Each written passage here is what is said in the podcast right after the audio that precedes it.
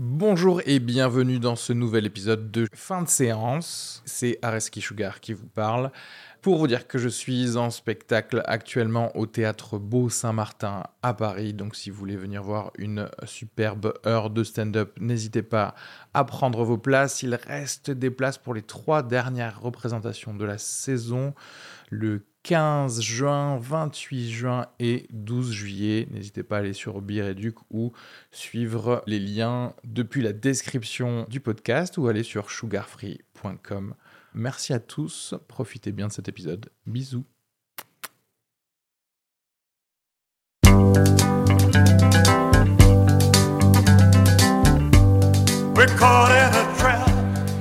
Bonjour à tous et bienvenue dans l'épisode numéro 69 de fin de séance. Euh, alors forcément, euh, pour rester dans l'érotisme de ce nom, ben, on a choisi euh, Blade Runner 2049, hein, parce que quand on est geek, on est geek jusqu'au bout. je m'appelle Areski Sugar et j'étais avec Arnaud Decaze et Jean-Yves Rabot pour parler de ce film. On a aussi parlé de Happy End de Michael Haneke, de The House avec Will Ferrell et Amy Poehler, de Captain Underpants et de quelques news diverses au début de l'épisode. Désolé d'être en retard pour euh, cet épisode, mais on va tout sortir. Beaucoup trop de travail, parce qu'il y a beaucoup trop de personnes qui viennent à la Toulouse Comedy Night, d'ailleurs merci. Et n'oubliez pas de réserver vos places sur euh, Facebook pour venir tous les mercredis voir du stand-up de, euh, de vos humoristes préférés, dont moi, bien entendu. D'ailleurs j'en profite pour faire de l'auto-promo. Je serai en spectacle les vendredis 27 octobre, 24 novembre et 29 décembre au Centre culturel des Minimes à Toulouse. Donc euh, n'hésitez pas à aller sur euh, et Duc prendre euh, une place. Euh, j'y serai pour faire un solo de 30 minutes avec Emma, une humoriste habituée également de la Toulouse Comedy Night.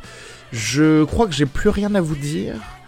Donc euh, je vais vous laisser écouter euh, cet épisode. Ok? Allez, bisous. Moi je vais retourner au montage des deux autres épisodes.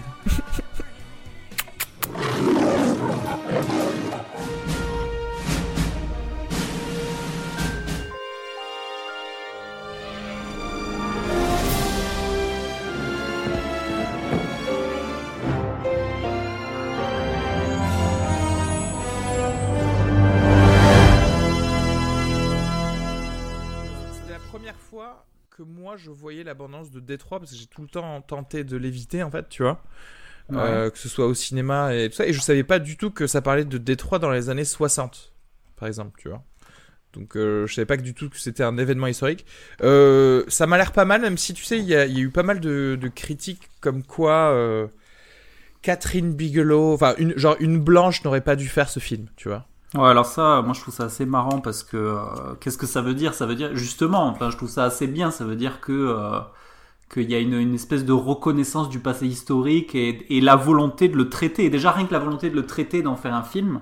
Moi, je trouve ça assez bien. Alors, c'est vrai que moi, j'avais lu ça aussi que euh, euh on n'a pas donné la possibilité à un cinéaste afro-américain de le faire.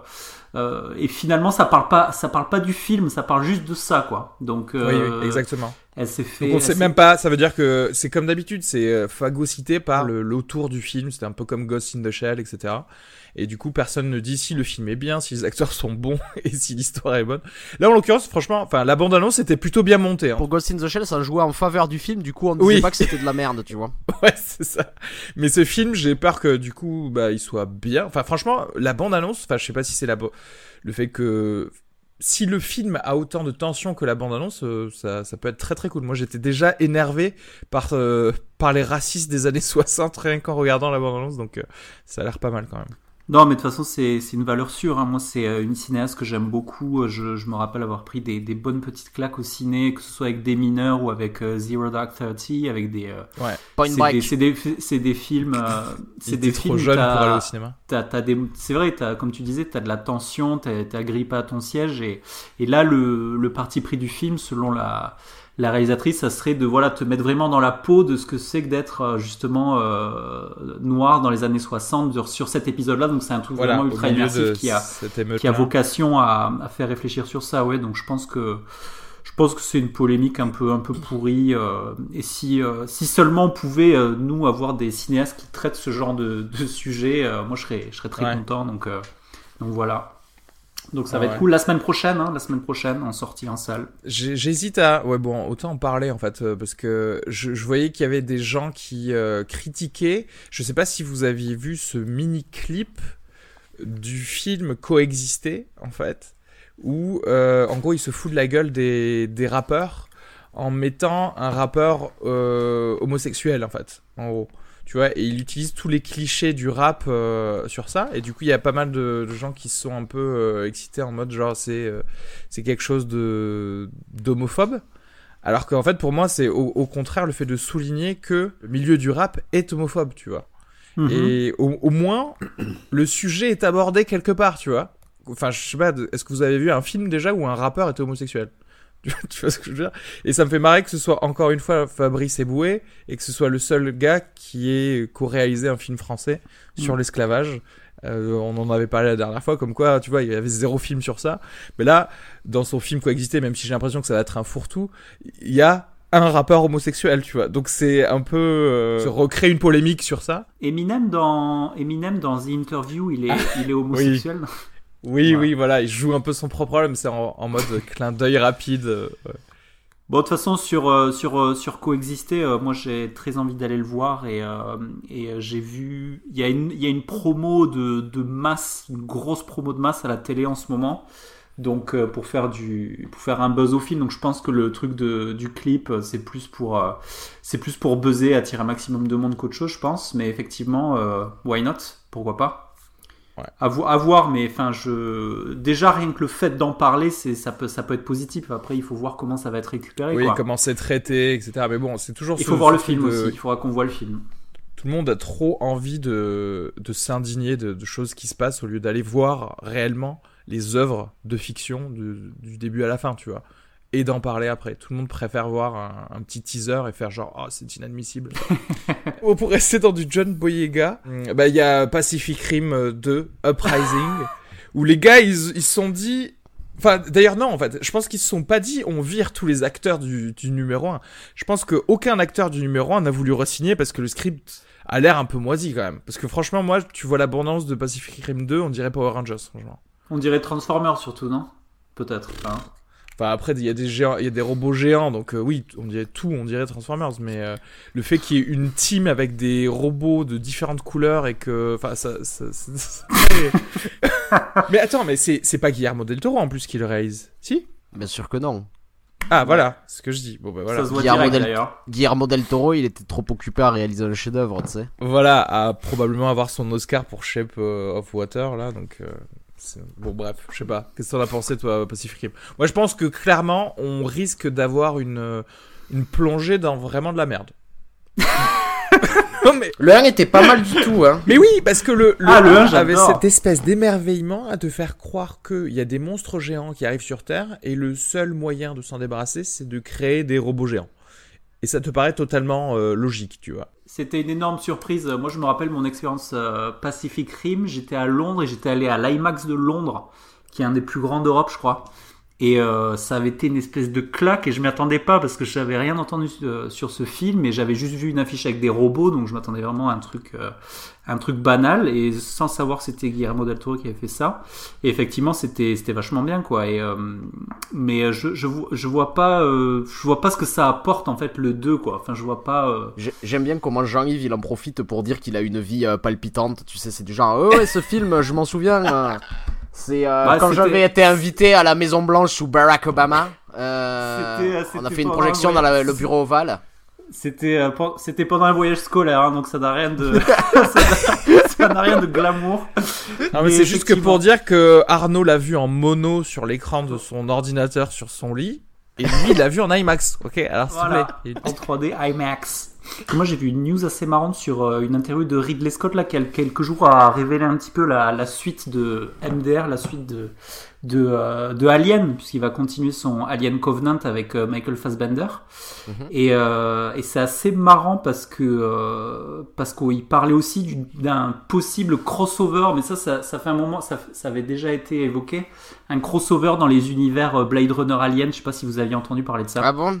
Ça me paraît bizarre parce que la, la nature des robots dans Alien est complètement différente que dans. Après, euh, il me semble que dans l'univers étendu, il y avait des petits clins d'œil, genre la Tyrell Corporation, euh, hmm. quelque part dans Predator, Alien et toutes ces conneries. Donc je sais pas trop. Je faudrait demander à des geeks euh, professionnels. Non mais en, plus, en plus j'adore. Il faut pas demander à des geeks professionnels parce qu'après on a des trucs du genre ah mais vous avez vu en bas à gauche de l'écran dans Star Wars épisode 1 dans une nacelle il y a des E.T. Ça veut dire que c'est dans le même univers. Mais non, bah c'est juste un clin d'œil à son pote Steven Spielberg. Je veux dire, faut arrêter un petit peu de. Faux, faux, faux. Bah, c'était un extraterrestre, donc il venait de la galaxie de Star Wars. Je vois pas où est le problème. ouais, donc là, euh, ce serait euh, le, principe, ce serait que Michael Fassbender serait, euh, ça, ça, ça, poserait la question d'une intelligence artificielle corrompue à la tête de l'humanité, quoi. Donc ce serait ça serait à rapprocher peut-être de, euh, de, Blade Runner ou pas. Mais euh, comme j'en avais rapidement peut-être parlé dans, euh, dans l'épisode Blade Runner Oldies, Blade Runner tout court, je veux dire, de 82, tu sens que Ridley Scott en fait veut repartir vers du Blade Runner slash intelligence artificielle, mais qu'il le fait via le personnage de Michael Fassbender en fait dans Les Aliens, tu vois. sauf que il n'arrive pas à, faire la part de ce qu'il devrait traiter dans son film. Tu vois, il fait un mi-film d'horreur avec euh, euh, avec un slasher et des, des, gens qui viennent te grignoter la, la tête et avec des robots quoi. Donc euh, et des scènes de douche aussi, hein. Des scènes de douche. Scènes de douche. Pipali palou, je vais aller me doucher alors qu'on se fait tous décimer. Genre qui a un tel besoin de se sentir propre juste après avoir vu ses amis mourir, tu sais. Mais en fait, c'est la question que je me pose, c'est euh, c'est le, le, le, le, fossé énorme qui est entre le fait que moi, ça me donne l'impression que Ridley Scott est complètement aux commandes de son film, mais que ce genre de scène de douche, ça, ça a tout l'air d'être quelque chose d'imposé, en fait, tu vois. C'est-à-dire que j'arrive pas à comprendre comment ce film a, est possible, en fait, tu vois Peut-être qu'il nous euh, troll, hein. peut-être qu'il troll tout le monde. Ben, peut-être, ben, ce serait la meilleure, euh, la meilleure. La plus saine des euh, solutions ben pour lui. Ouais. Et troisième bande annonce, Annihilation, je savais même pas que Annihilation, il avait, ouais, il, il, avait sorti un film comme ça, Alex Garland qui avait donc réalisé l'excellent Ex Machina. Ah et là, c'est avec euh, Nathalie Portman et, euh, et ça a l'air, euh, on dirait, on dirait du Stalker, mais avec des couleurs, en fait. En fait, là où c'est, là où c'est vraiment cool, c'est que déjà, moi j'aime trop, j'aime beaucoup Alex Garland et j'avais adoré Ex Machina sur le. Donc je, pense que ça réserve une petite pépite SF, mais ce qui est vraiment sympa quand tu regardes la bande-annonce, c'est que c'est difficile d'expliquer clairement ce qui se passe dans la bande-annonce. Tu dis, si tu dis à quelqu'un, j'ai vu cette bande-annonce, ça va être difficile de lui expliquer ce qui se passe dedans, quoi, tu vois. Et euh, il y a quelque chose d'assez euh, d'assez étrange euh, au niveau au niveau visuel qui se passe et je moi je trouve ça assez fascinant. Donc, on, va, on a l'impression que c'est un contact avec une, une forme de vie extraterrestre ou extra quelque chose en tout cas. Ouais. Et, et non, non, ça a l'air plutôt bien fait. Puis Nathalie Portman a l'air de, d'être au top de, sa forme quoi dans, ouais, ce film. Donc moi c'est un film que je ça sort en février je crois 2018 c'est un film que j'attends avec impatience et euh, petit côté petit côté Arrival d'ailleurs euh, enfin j'ai eu un petit non? T'as pas senti un peu avec le même euh, schéma d'avoir une femme qui euh, euh, qui a premier contact avec extraterrestre. Mary Poppins aussi, il y a une femme aussi. Euh... Pardon? Il y a une femme dans Mary Poppins, tu sais, donc ça m'a un peu. Ah bah voilà, tu vois, oh il y a un petit côté Mary Poppins si tu avais vu la bande-annonce, tu le saurais. C'est ça. Il y a beaucoup de couleurs. Pendant les news, il va falloir faire attention, Arnaud va pas hésiter à vanner, tu vois, c'est la partie. Donc euh, oui, effectivement, il y a un petit côté euh, Arrival, je sais pas, mais euh, non, mais c'est un film Alex Garland. De toute façon, c'est, je pense, c'est une valeur sûre, donc à voir. Et puis comme tu disais, il y a, ça devient rare les, les, bons flics de science-fiction, ça devient tellement rare que absolument, il faut qu'il y en ait des bons, voilà. ah oui, juste peut-être mini mini news. Il y, a, y a une série qui va sortir sur Jack Ryan, tu sais le personnage de ah bah oui Clancy pardon. Euh, j'allais dire Ludlum, mais c'est Clancy. Et, euh, et c'est John Krasinski qui va jouer le rôle de Jack Ryan et ça va sortir sur Amazon. Et ça a l'air plutôt bien. Enfin, j'ai rapidement vu la bande-annonce. Ça va se passer un petit peu partout dans le monde, y compris à Paris, etc. Bon, après, je sais pas. Euh, en général, les, la qualité des séries Amazon est, est, là. Sachant que John Krasinski a failli jouer le rôle de Captain America. Donc, il prend sa revanche un peu en termes de d'homme d'action américain. C'est bon? On peut passer à Blade Runner maintenant? On a marre là. Alors, Blade Runner 2049, un film sorti le 4, octobre 2017, réalisé par Denis Villeneuve avec Ryan Gosling, Harrison Ford et euh, Jared Leto notamment. Petit clip. Toutes nos civilisations se construisent sur le dos de travailleurs corvéables à merci. Je ne peux en produire qu'en quantité limitée. Joyeux anniversaire. Les choses obéissent à un ordre. Voilà ce que nous faisons ici. Nous maintenons l'ordre. Le monde repose sur un mur de séparation entre deux classes d'êtres.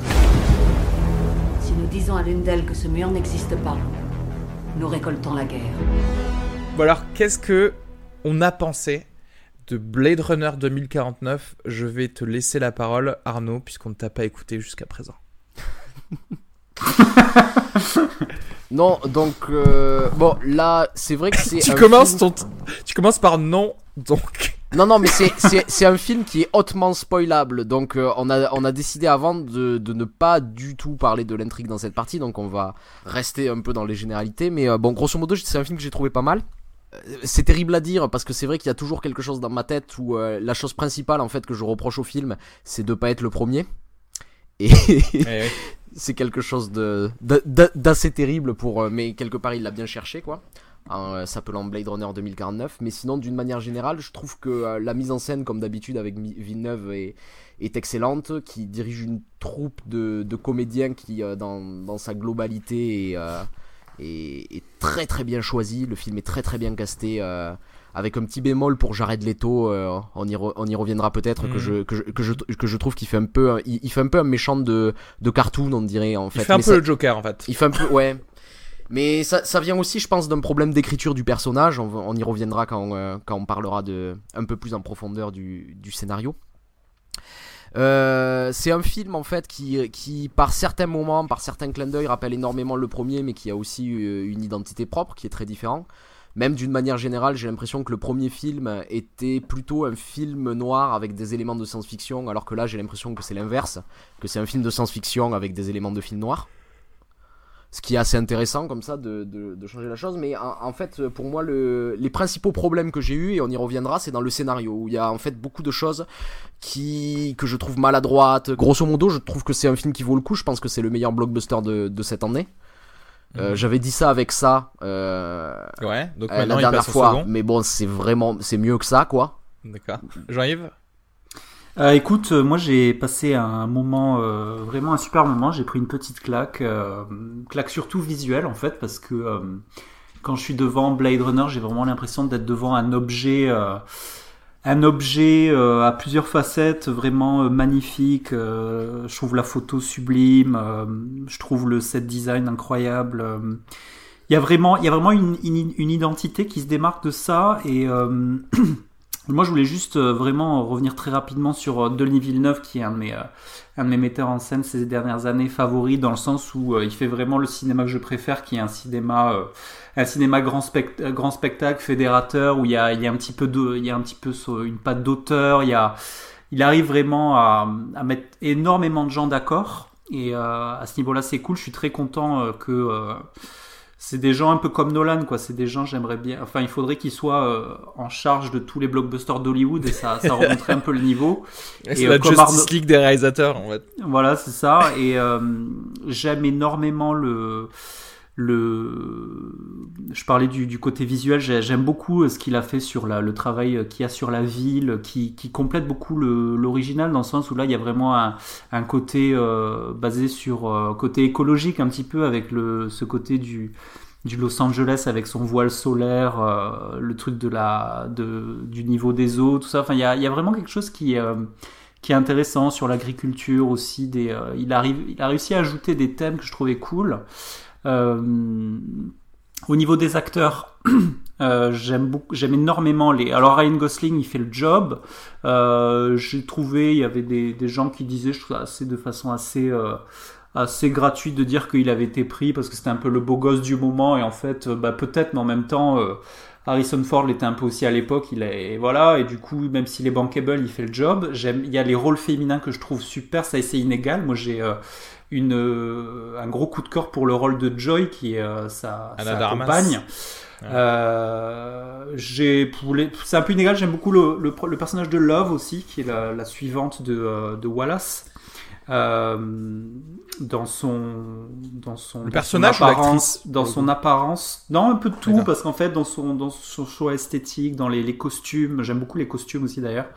Donc voilà donc juste pour dire que voilà dans en gros un, un gros moment de science-fiction et, euh, et un, objet, un objet, je trouve, qui, qui, qui doit être pris au sérieux en fait. Et, c'est, et, tu vois là où je trouve, je trouve qu'il arrive vraiment au bon moment dans un espèce de marasme de, de blockbuster un peu, euh, bah, un peu, un peu pourri quoi. Et, euh, et je pense que celui-là mérite d'être pris au sérieux et, et très riche, très riche sous plein de, à plein d'égards et et voilà, il y a, quelques défauts aussi, on en reparlera, mais voilà, je suis moins, il y a des, petits défauts, genre. Euh, euh, mais on en reparlera euh, pour la, dans la partie spoiler, mais en gros, énorme, énorme moment de, de cinéma, voilà. Après avoir revu récemment le, premier, je, pensais réellement que faire une suite, ce serait quelque chose quasiment d'impossible, en tout cas de très très difficile à, faire. La première chose, c'est que ce film m'a surpris parce qu'en fait, euh, il avait sens en fait, comme comme étant une, une suite, c'est-à-dire les thèmes abordés, euh, l'histoire que ça avait. Je me suis, je me dis ah, ça n'est pas de trop, tu vois, ou ou alors ça n'est pas redondant. Et ça, je trouvais que bah, pour euh, pour une suite à un, un film aussi culte, ne serait-ce que ça, c'est énorme. J'ai trouvé ça très immersif émouvant, beaucoup beaucoup de questionnements euh, existentialistes dans, dans, tout ce film et et qui sont très très bien menés. Euh, donc euh, moi vraiment j'ai pris une grande claque qui continue à être à augmenter en fait jour après jour. J'ai envie de le revoir vraiment beaucoup aimé le fait que, comme tu disais, euh, Arnaud, c'est un film de SF avec des touches de film noir et non pas le contraire. Et c'est important parce que j'ai l'impression que tout le monde a un peu peur de, de faire des films de SF euh, en ce moment. Et Denis Villeneuve euh, a compris ça, il le, il le fait magnifiquement. Non, ah, ah, ah, en fait, je, rajoute, je pense, pour préciser ta pensée, c'est-à-dire il y a énormément de films avec de la science-fiction, mais qui est pas ce qu'on appelle de la SF, en fait. C'est ça que tu voulais dire, en fait. Oui, bien sûr, oui. c'est-à-dire que pour moi, un film de... Enfin, euh, pour moi, un film de science-fiction n'est pas un film euh, qui part du principe qui se passe dans le futur. C'est un peu dans le futur et qui où existe une, seule technologie nouvelle. Non, pour moi, un film de science-fiction, c'est tu as créé un univers du futur. La, plupart, la plupart des films euh, dits dans les, dans, les dans les brochures commerciales ou quand on voit un film dit de science-fiction sont généralement juste des films d'action avec. oui, oui. Avec des robots, un twist, oui, exactement. Ce qui n'est pas de la véritable science-fiction. Ce qui est quasiment. En fait, euh, le, la science-fiction, c'est devenu un tag, quasiment. Voilà, c'est ça. Et c'est pas du tout le cas dans celui-ci. Il y a vraiment quelque chose qui a été, euh, qui a été pensé. Pour donner un exemple, quand tu parles de western, tu parles pas juste d'une époque. C'est-à-dire que par exemple, si tu prends le film Lincoln de Spielberg, ça se passe à l'époque des westerns, mais on peut pas dire que c'est un western. Tu vois ce que je veux dire il, y a, quelque chose. Euh, tout à fait. Comme il y a des films futuristes qui sont des westerns, tu vois.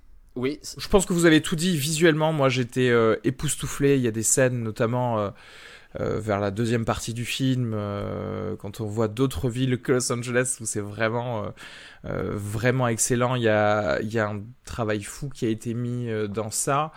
je sais pas, je crois que effectivement, moi, je vais pas spécialement en rajouter plus que ce que vous, vous venez de dire.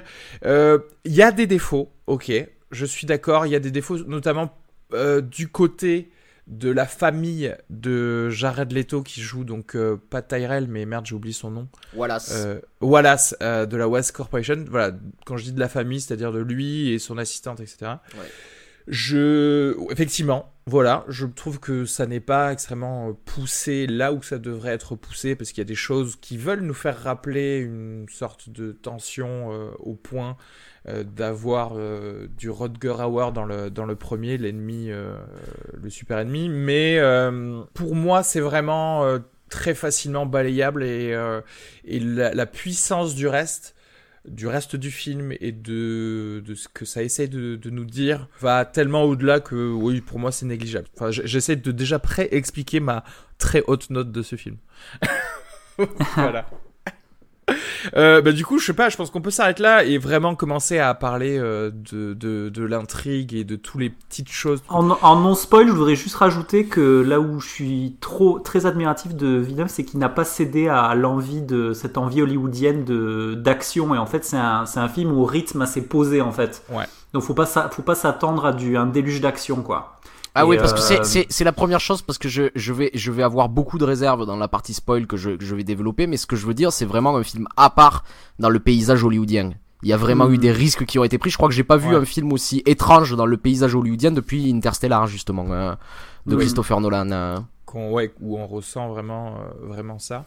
Euh, D'ailleurs, euh, petit petite euh, révérence à Denis Villeneuve. À un certain moment, j'ai cru qu'il allait euh, refaire ce que je n'avais pas aimé dans euh, Premier Contact, donc dans Arrival, qui était en gros de donner trop de clés assez tôt à, aux spectateurs et donc clairement presque de nous spoiler la, fin. Et, voilà, il se trouve que c'est pas le cas et donc merci Denis, tu as écouté probablement le fin de séance. non non, mais parce que c'est important parce régalé, que tu sais aujourd'hui, on- enfin je sais pas, y a, on a l'impression parfois dans certains films qu'il y a toujours le producteur euh, qui dit non non mais euh, là mets un flashback pour tout expliquer euh, rapidement euh, voilà et, et- et tout le monde fait ça dans, dans ces films et, et en fait en vrai pour les gens qui ont un peu l'habitude de voir des films t'as, ça, tu, t'as compris la fin alors que t'en es même pas au tiers et donc c'est chiant quoi en fait du coup, truc qu'il a, qu'il a peut-être contourné en proposant des petits courts-métrages explicatifs euh, visibles euh, sur YouTube et euh, qui, qui, qui auraient été, je pense, maladroitement euh, imbriqués dans le film, quoi. Qui sont, qui sont pas ouf, hein, d'ailleurs. Qui sont, qui sont pas, c'est pas, c'est pas génial, génial, mais je vois, mais, mais je- là où je retrouve totalement ce que tu dis dans ces courts-métrages, c'est le truc de dire, ah, il faut absolument expliquer pourquoi Jared Leto a dit ça dans le film. Tu vois ce que je veux dire? Et donc, du coup, on met un petit court-métrage, euh, tu vois d'accord bah je les regarderai du coup Je- et je reviendrai vers toi Euh, allez ben dans le même ordre on va donner nos, nos miams tu peux commencer euh, Arnaud euh, de Gali Euh, moi, j'hésite entre 3 et 3,5. Oh, le gars! oh la vache Je. Mais je crois que je vais mettre 3,5 quand même, allez. Euh, moi, je vais mettre 4,5. Ouh Ok. Euh, en fait, en vrai, moi, j'ai j'ai envie aussi un peu que ce, que ce film et ce moment euh, nous décomplexent tous de mettre des 5 étoiles plus facilement, même malgré des défauts. Et, euh, et, et je, je vais vous dire, je crois que oui, j'ai pas vu de bons films de SF depuis, euh, depuis Interstellar, donc je vais lui mettre 5 étoiles parce que ça m'a fait plaisir. Voilà, tout simplement. J'ai passé Oh, le un mec, film moment. perfect. Oh non, mais t'as raison. T'as bien fait de me demander à premier, sinon j'aurais dit 3. T'as vu t'as vu Ah là, et voilà, on en revient toujours au Oh là truc. là. Euh, Arnaud ne note pas pour lui, Arnaud note pour essayer de, de tracter une moyenne. Ça, ça va cesser. Arnaud, il faut que tu cesses. Il m'a court-circuité, il a vu clair dans mon jeu, c'est terminé maintenant, je pourrais plus clair. jamais y arriver. Passons au spoiler, quoi. Allons-y gaiement. Donc, euh, n'écoutez plus l'épisode à partir de maintenant si vous voulez pas vous spoiler. Blade Runner 2049. Qu'est-ce qu'on peut dire euh, de ce film, de l'intrigue? Allons-y. Ju- ju- justement, en premier, en fait, j'aimerais aussi parler de ce que j'ai, parce qu'il y a beaucoup de choses que j'ai aimé quand même dans, dans, dans le Commence film. par ce que t'as pas aimé, comme ça après on va se régaler. Voilà. Et euh, en fait, notamment une, euh, en fait, il y a, y a une sous-intrigue que j'aime vraiment beaucoup euh, dans le film, alors qui peine à, à, à se recouper avec l'intrigue principale, mais qui au niveau des thèmes est assez bien. C'est en fait toute l'histoire entre Ryan Gosling et Anna de Armas, c'est-à-dire pour, pour expliquer ce qui se passe, c'est on a, on a au milieu du film une sorte de euh, petite histoire d'amour qui, pourrait rappeler He de Spike Jones un petit peu dans la, relation qui existe entre les deux. C'est-à-dire que le personnage principal, euh, sa petite amie est un hologramme qu'il a acheté qui vit dans son appartement et euh, qui n'a pas de corps du coup, qui est vraiment une, projection holographique. Et ce qui est super intéressant, bon là je vais spoiler mais de, de ouf donc, donc je préviens, c'est que en fait ce personnage là est mal écrit, mais mal écrit à dessin. C'est-à-dire c'est fait exprès qu'il soit mal écrit. Oui. Et, c'est quelque chose que je trouve super intéressant. En fait, ce qui se passe, c'est que c'est un personnage qui n'a pas d'identité propre, dans le sens où elle ne vit que par et pour le personnage de Ryan Gosling. Elle n'a pas d'envie en dehors de ce personnage-là. Donc ça pourrait être un de ces personnages féminins comme on en voit des, milliers dans le cinéma américain. Et là, en l'occurrence, c'est écrit comme ça parce que c'est un logiciel de domotique. C'est ça. Quoi, quelque part. C'est, c'est, c'est une femme objet, mais il se trouve que c'est une femme objet, en fait, dans le, dans le scénario. Il l'a acheté, il la prend, et en fait, se développe tout, tout, tout, tout au long du film une véritable histoire d'amour, c'est-à-dire que lui, il, croit à ce qui s'y passe, mhm. il veut y croire. Et alors que pendant le film, en fait, on voit euh, de temps en temps, en fait, des petites publicités dans les, plans sur la ville où on voit, en fait, que c'est un logiciel qu'il a acheté. Et euh, à plusieurs moments, même à un moment donné, pour lui faire plaisir, par exemple, il lui achète un petit accessoire, euh, un peu comme on achèterait un accessoire à un iPhone. Et elle est très contente. Et donc on imagine presque le truc commercial de lui qui essaie d'elle qui essaie de le convaincre d'acheter la nouvelle version du logiciel, tu vois, pour euh, l'acheter. Bon, il se passe quelque chose et au final, il se trouve que cette intelligence artificielle est, est tuée il y a une scène un peu bouleversante qui se passe et ensuite à un moment euh, vers la fin du film il marche dans la rue et il y a un hologramme de 20 mètres joué par la même actrice qui est censé faire le même logiciel qui s'approche de lui et qui lui lance son discours commercial et il y a aucun commentaire qui est fait sur ça. Et en fait je trouve ça assez beau c'est à dire que à, à aucun moment le film nous dit clairement oui, en fait, c'était tout programmé, il n'y a pas d'identité propre, etc. Mais en fait, ça reflète sur lui aussi, c'est-à-dire qu'il se pose des questions sur l'authenticité de ce qu'il ressent en tant qu'être, en tant que, en tant que machine. C'est moi, c'est ce que j'ai trouvé le plus réussi dans le film. C'est le cœur du film, ça. C'est le. Oui, mais c'est en fait c'est ce que je dis, c'est le cœur du film, mais c'est mis dans une sous-intrigue qui a du mal, en fait, en termes d'intrigue pure, à se relier avec le reste du film. C'est-à-dire qu'il n'y a jamais de, de véritable lien entre cette histoire d'amour et le reste de l'intrigue.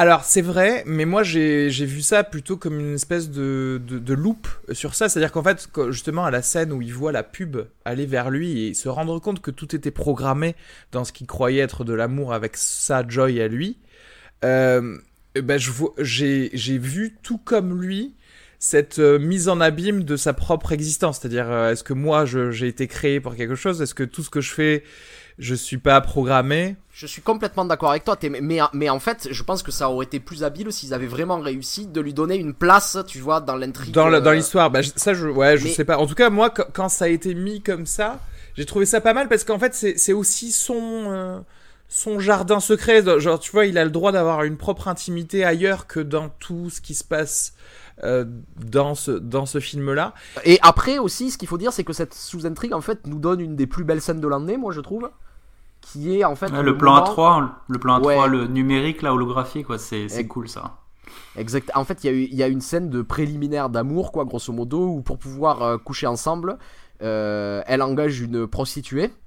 Et en fait donc elle qui est un hologramme se met par dessus elle. Et en fait il y a un truc de mouvement un peu euh, euh, semi-coordonné qui fait qu'il y a euh, plusieurs silhouettes de femmes qui commencent à s'étreindre avec Ryan Gosling et qui est juste une scène que j'ai trouvé euh, magnifique, extrêmement bien mise en scène et en, sachant que les trois, les trois parties sont des intelligences artificielles, quoi. C'est euh, ça qui est. Ouais, ouais. Il y a deux, répliquants, et, un hologramme. non, non, c'était c'est une scène magnifique. Je suis d'accord. Euh, il y a il y a quelque chose d'assez beau et puis et puis même visuellement, euh, c'est c'est c'est c'est quelque chose qui fait la force de ce film et l'intelligence de Villeneuve, c'est qu'il sait puisque maintenant à l'heure actuelle à Hollywood on a en niveau euh, de CGI et de 3D on a quasi on, peut quasiment faire ce qu'on veut et lui mhm. il arrive vraiment à trouver à se servir des moyens pour faire exactement quelque chose qu'il a envie et quelque chose qui a du sens quoi. Donc c'est quelque Mais chose surtout, qui a vraiment. C'est pas surspectacularisé non plus. Voilà, c'est-à-dire s'il donne vraiment l'impression d'un truc qui se passe, tu vois, comme ça et qui, qui ah est super bien ça se passe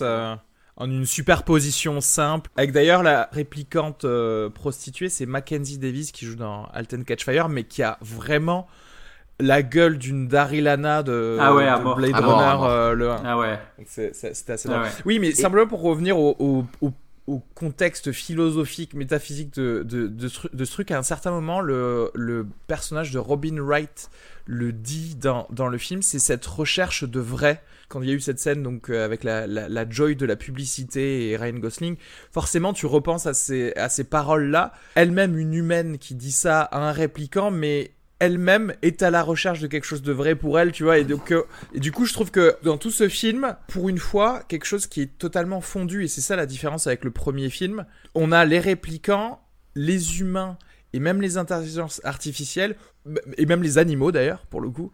On a tout ce truc, mais en fait, on est tous pareils, c'est juste, on existe, et donc, quoi maintenant, tu vois? Et chose qui était plutôt dichotomique dans le premier.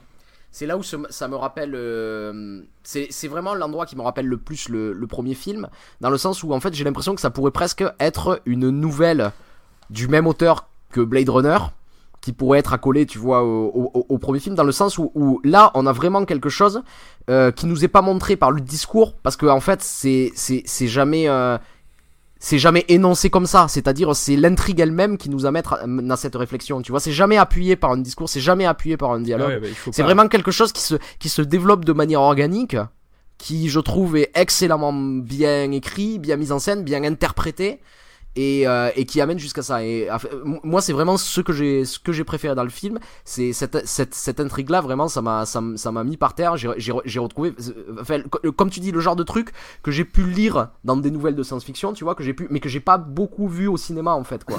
Oui, et puis c'est c'est encore une fois très fait très habilement, c'est-à-dire qu'il a il arrive finalement à faire une espèce de transposition du, du mystère du premier, c'est-à-dire ouais. il s'empare du mystère en fait, il te l'amène il va le déplier un petit peu à sa façon et puis en explorant d'autres thèmes et je pense que c'était le, le plus gros challenge en fait parce que l'erreur ça aurait été euh, je pense de vouloir tout expliquer tout le temps en fait tu vois et de rentrer dans un truc vraiment surexplicatif euh, qui et qui et ce qui était pas pas donné d'avance avec du truc hollywoodien mais ce qu'il euh, fait parfois sur d'autres sur d'autres sur à d'autres endroits du film d'ailleurs et qui sont un peu moins un peu moins heureux mais après, tu vois, je dis ça, je, je sors ça en extérieur. Il y a, a d'autres moments aussi que j'ai adoré. Et juste, en fait, la scène d'introduction.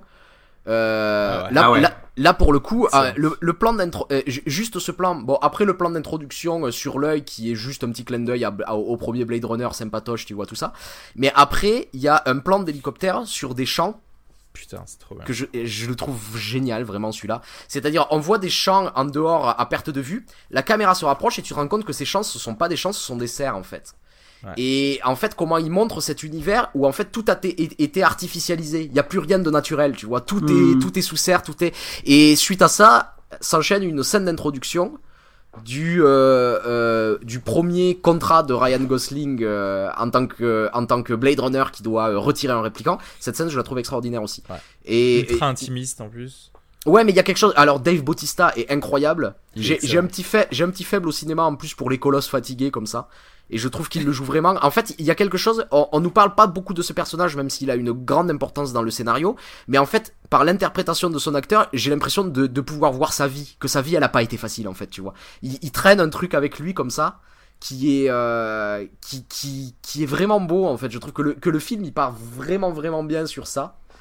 Et bon, il y a d'autres moments aussi, l'arrivée à Las Vegas, il y a, y, y a, plein de moments comme ça que je, que je, que, que je, que je, que je retiens du film, que je, que je trouve assez beau. Mais pour rebondir sur ce que tu disais là de la scène intro que j'ai, que j'ai adoré aussi, j'ai, j'ai vraiment, euh, j'ai vraiment surkiffé le, tu sais, le, ce plan sur la, la cocotte minute qui fait monter la tension et qui fait, ah, ouais. avec où tu peux presque sentir un petit peu l'odeur d'ail, tu sais, pendant que t'es avec eux dans cette scène.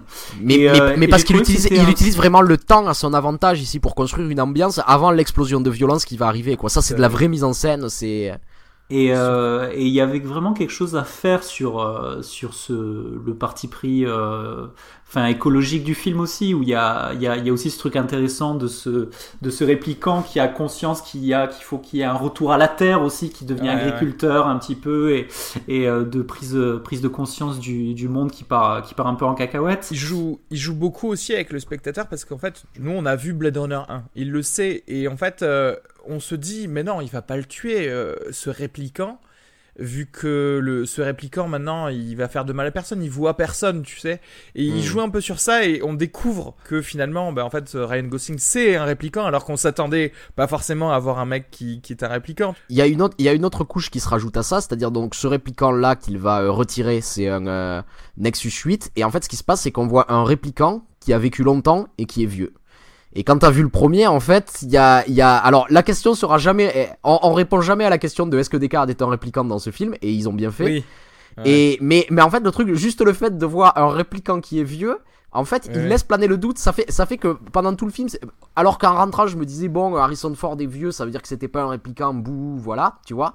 Et il met ça, et du coup, le doute continue, tu vois. Et dès la première scène, il met ça pour, désactiver. Et c'est, assez intelligent de commencer par ça, du coup, parce que du coup, j'ai, plus la question à me poser, je peux rentrer dans le film. Tu vois ce que je veux dire? Il y a un truc. Euh, le, petit passage où euh, j'ai failli pas être content de Denis Villeneuve, mais finalement j'étais content, c'était le fameux flashback du cheval en bois qu'on voit assez tôt parce qu'il voit la date sur l'arbre. Moi, je vois pas pourquoi mettre un flashback dès maintenant à ce niveau-là, surtout que clairement. Cette, histoire, cette histoire de flashback, je la trouve pas très bien amenée. C'est-à-dire le, le, moment où Robin Wright Penn lui dit euh, Raconte-moi un souvenir d'enfance pour faire avancer le scénario, je trouve ça très très artificiel. Quoi. Il y a.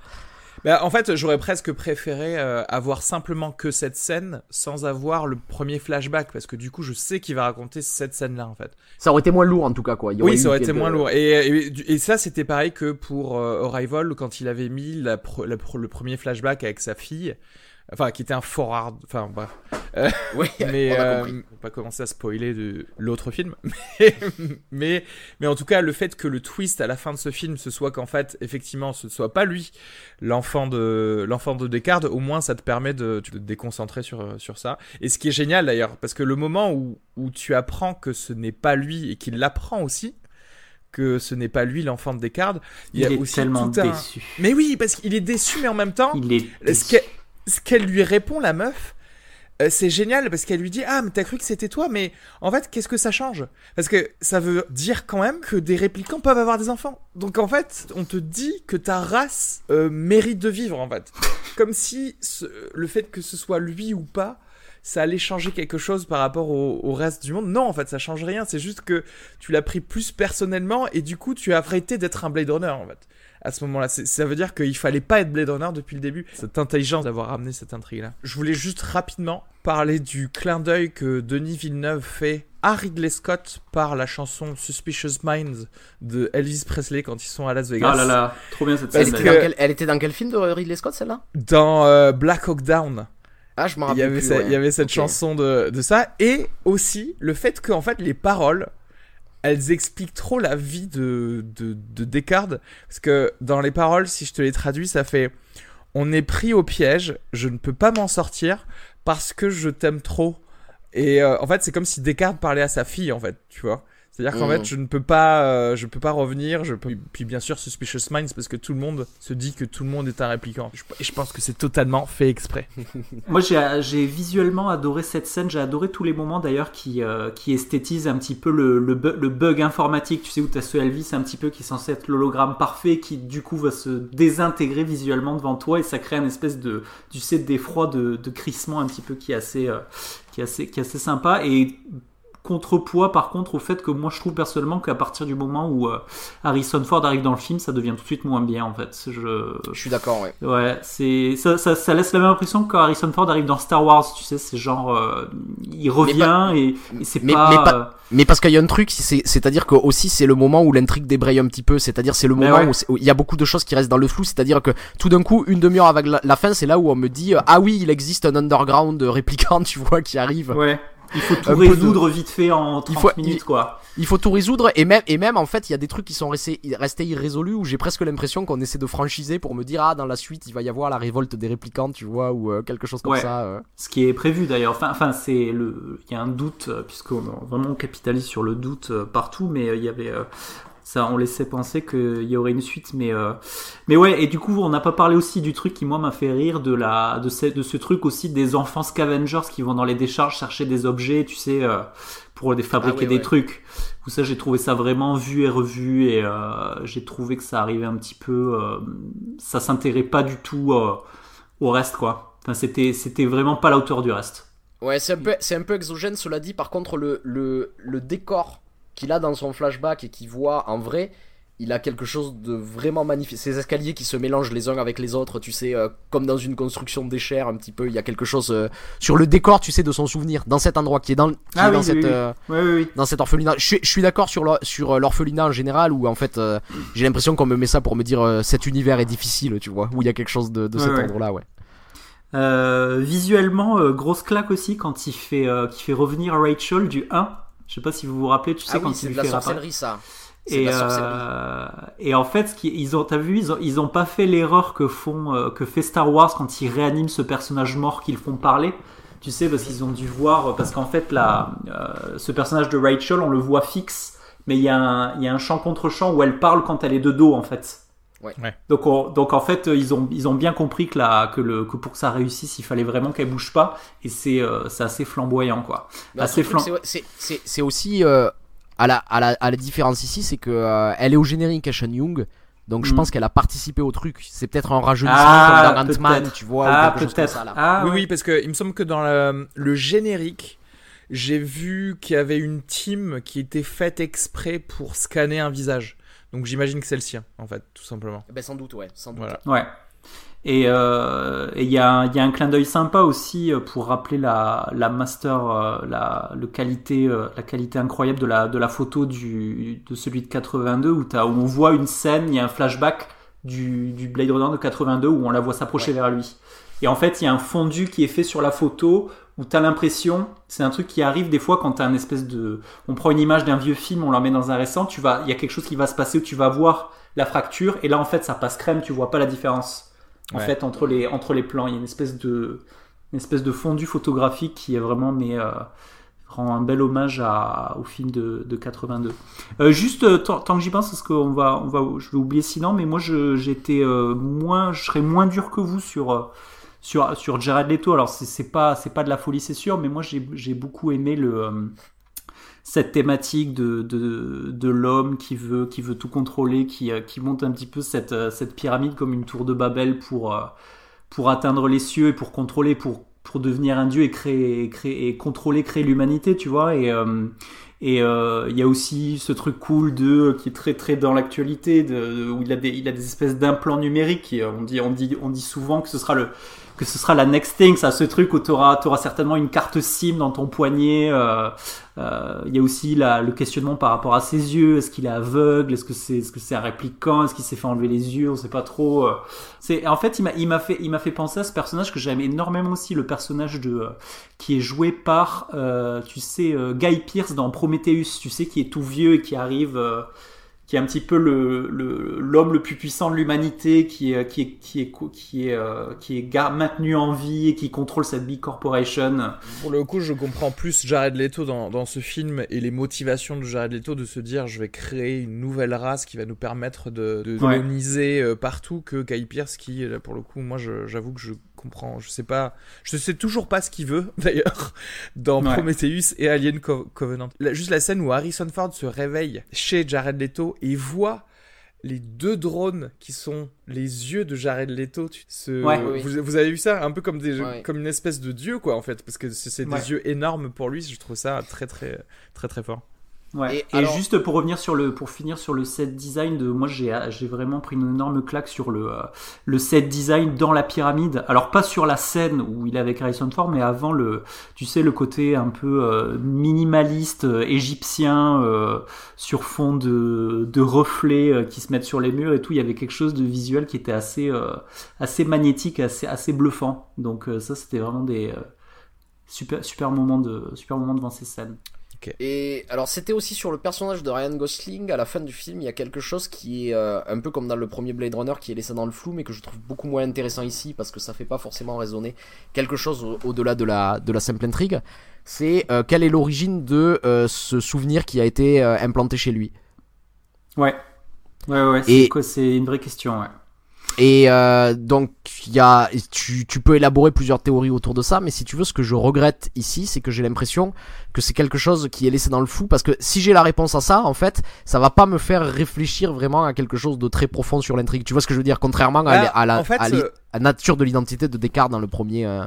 Mais moi, ce, ce cette mémoire-là, je me suis peut-être dit, mais enfin bon, après, euh, là, on rentre dans un film parallèle, quoi.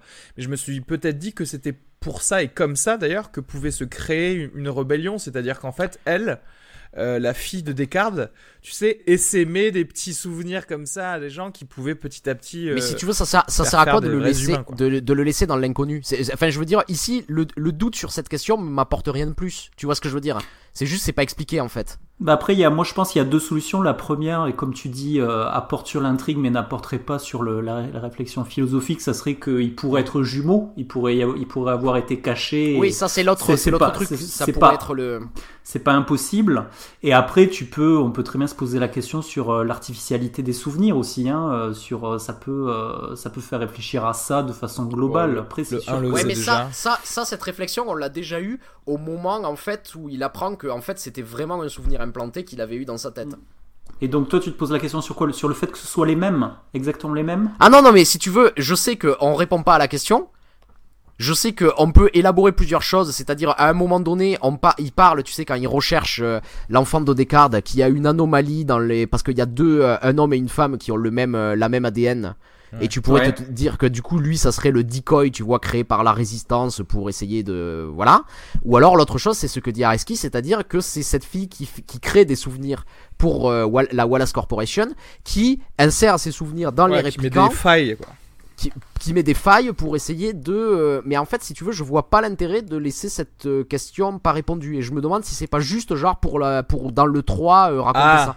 Et ça Après, moi, ça me semble clair ça, mais oui, peut-être qu'effectivement. Oui, mais après, être plus explicite. De toute façon, j'aime pas quand on est explicite dans les films, ça suffit. Moi, je serais, pas, moi, je serais pas énervé à voir un autre Blade Runner fait par Denis Villeneuve. Hein.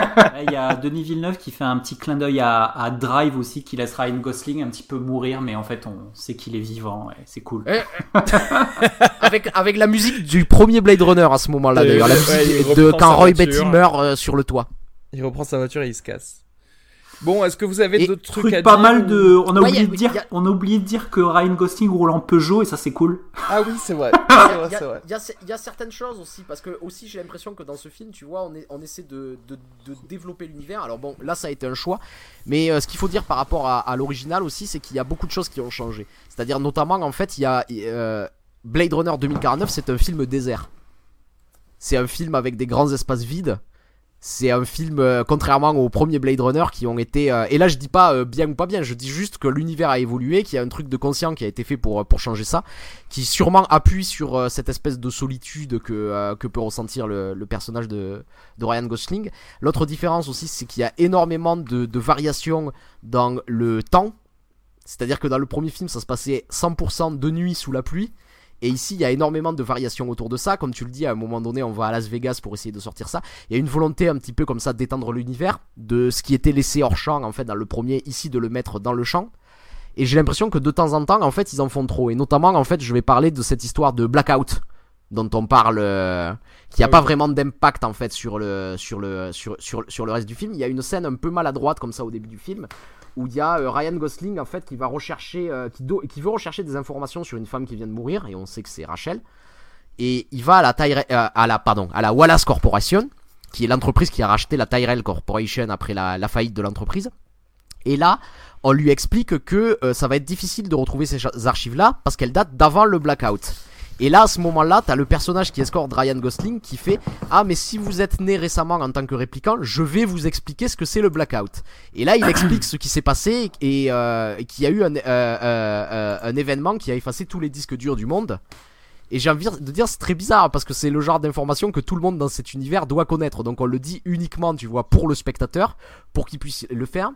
Et alors que j'ai envie de dire, il y a aucun impact en fait sur le reste du film parce que de manière beaucoup plus simple, s'ils voulaient faire en sorte que ces archives aient disparu, ils auraient pu tout simplement lui dire ah mais ça va être difficile parce que ça date d'avant l'acquisition de la Tyrell Corporation par Wallace et on n'a plus les archives. Ça aurait été plus simple, ça aurait pas détourné et ça ça ça, aurait pas en fait si tu veux rajouter cette chose qui sert à rien et qui explique absolument euh, rien d'autre dans le dans le film. Tu vois ce que je veux dire? Ouais, ouais d'ailleurs j'avais pensé à ça euh, sur le moment, je me suis dit ah euh, probablement qu'ils vont lui dire que euh, c'était au moment de l'acquisition, mais en fait ouais rajouter, enfin ça, ça, a juste servi à, à, cette espèce de gars de, de, dire comme quoi tout est dans le cloud maintenant et qu'on peut on pourrait tout perdre dans le futur. c'est pour la, c'est pour la mini-série qu'il y aura entre 2049 et le. Et, et non mais tu rigoles, en 6 épisodes.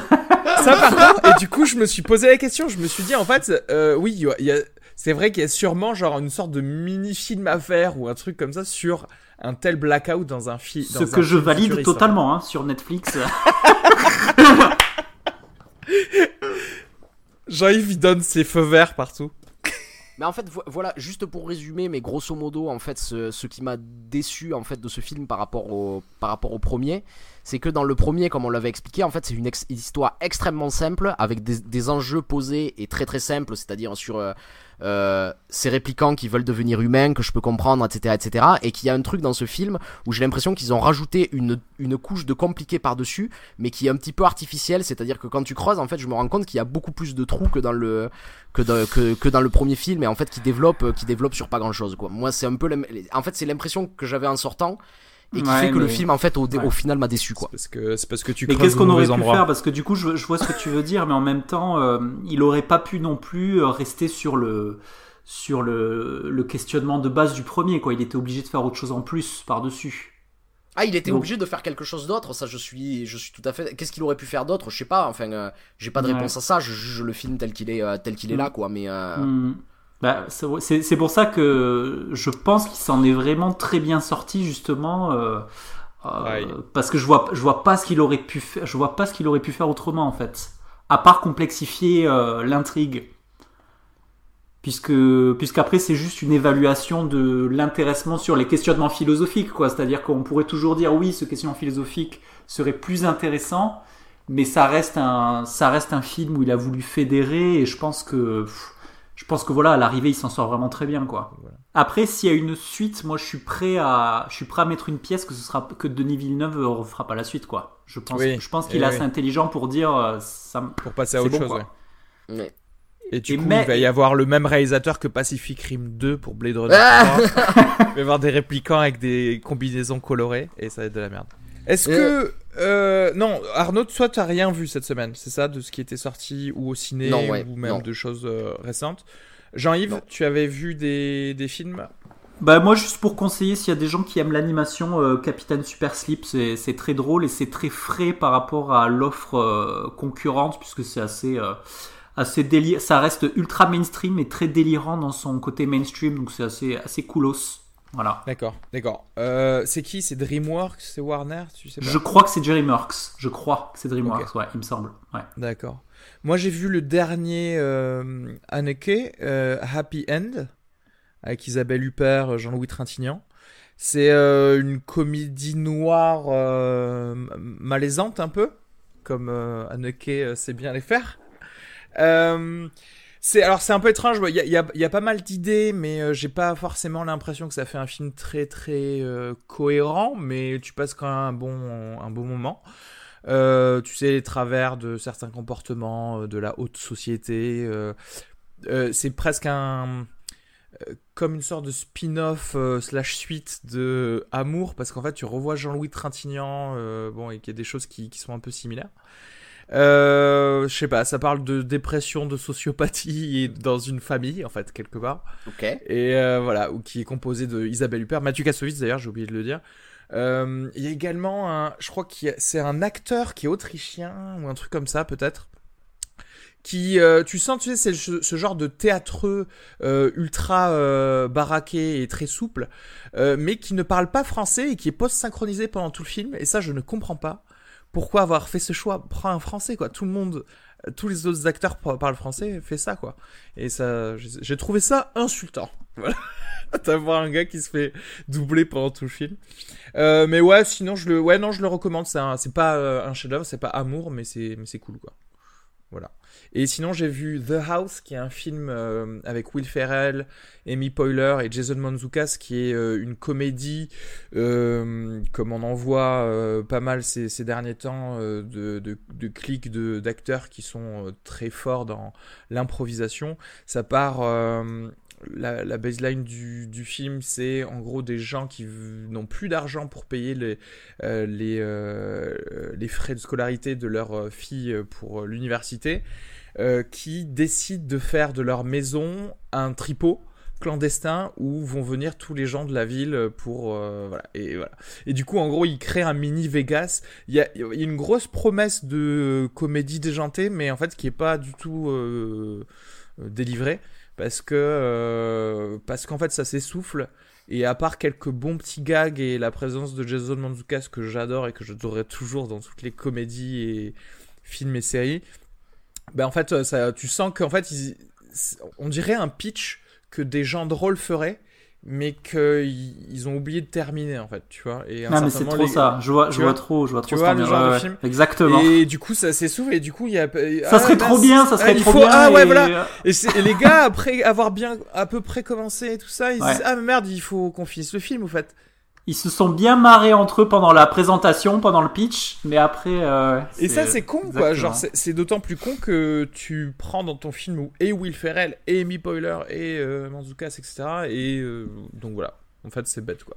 Autant, euh, autant faire un, un, bon travail et, et, en faire un très bon film, mais bon, ils ont pas, ils l'ont pas fait. Donc voilà, je, pour le coup, Happy End, je mettrais genre 3,5.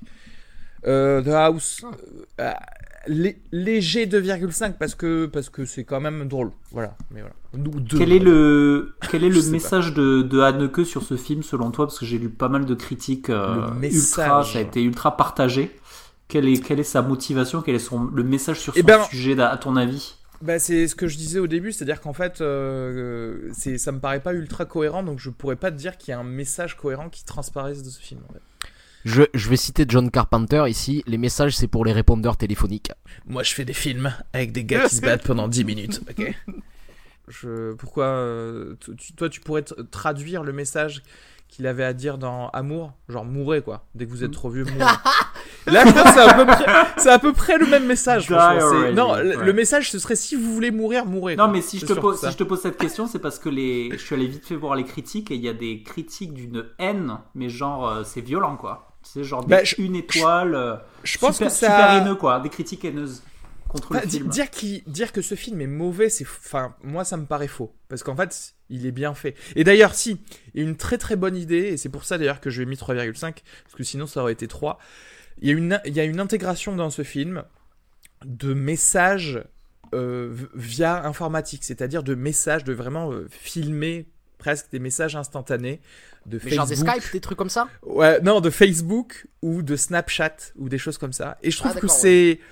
Comme ça devient une partie prédominante de la vie de tous les jours de, de toutes les personnes, de communiquer comme ça, bah, je trouve que c'est même important de de mettre ça dans un film en fait.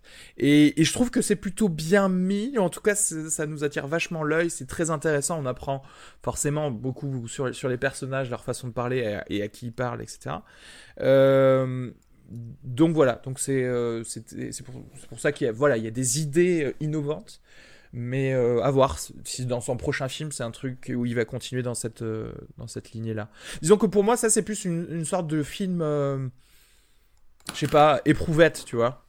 Et ensuite, euh, on verra un, autre de ces films déterminants. Voilà.